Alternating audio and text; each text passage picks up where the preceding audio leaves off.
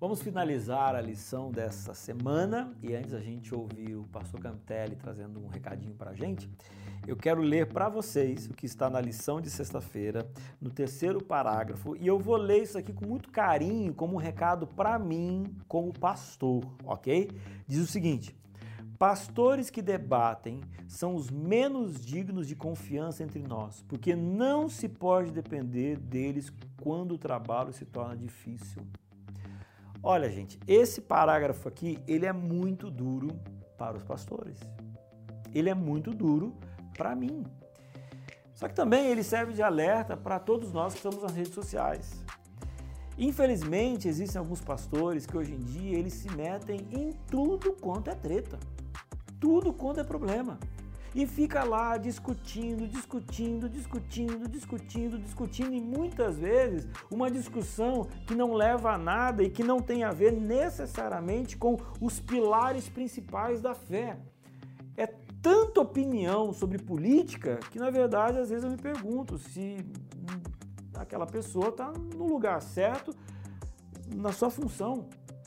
E eu nunca tinha prestado atenção nesse, é, nessa parte, nesse recado de Ellen White.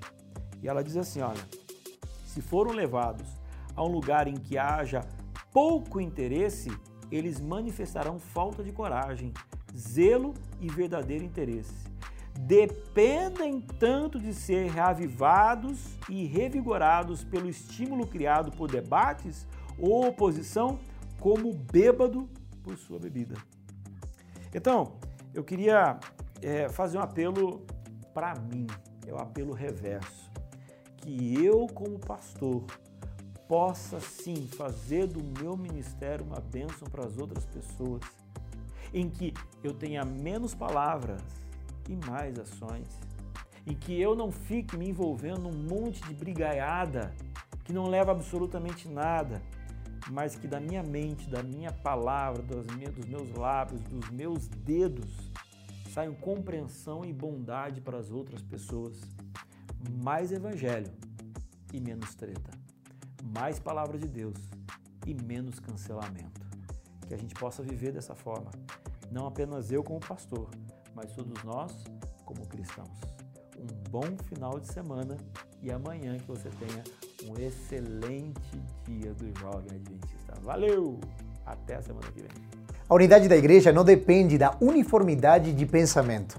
A unidade depende de nossa disposição de não atrapalhar nosso irmão e, pelo contrário, devemos procurar tudo que favoreça a paz e a edificação, o que implica não julgar questões discutíveis. Qual é o tema?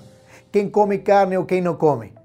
Com ou sem carne. Devemos criar comunidades onde acolhemos os outros e nos recusamos a julgar ou condenar aqueles que são diferentes de nós nestes e em outras questões. Nosso amor e interesse por nossos irmãos e irmãs devem nos inspirar a protegê-los. Devemos cuidar dessa posição comprometedora, suportando seus valores e negando-nos para agradar. O bem-estar eterno dos pecadores direcionou a conduta de Jesus. Ele saiu realizando o bem. A bondade era a vida de sua alma. Ele não apenas fez o bem a todos os que vieram a ele pedindo misericórdia, mas também os buscou com a perseverança. Agora é sua vez, vai e faça a mesma coisa.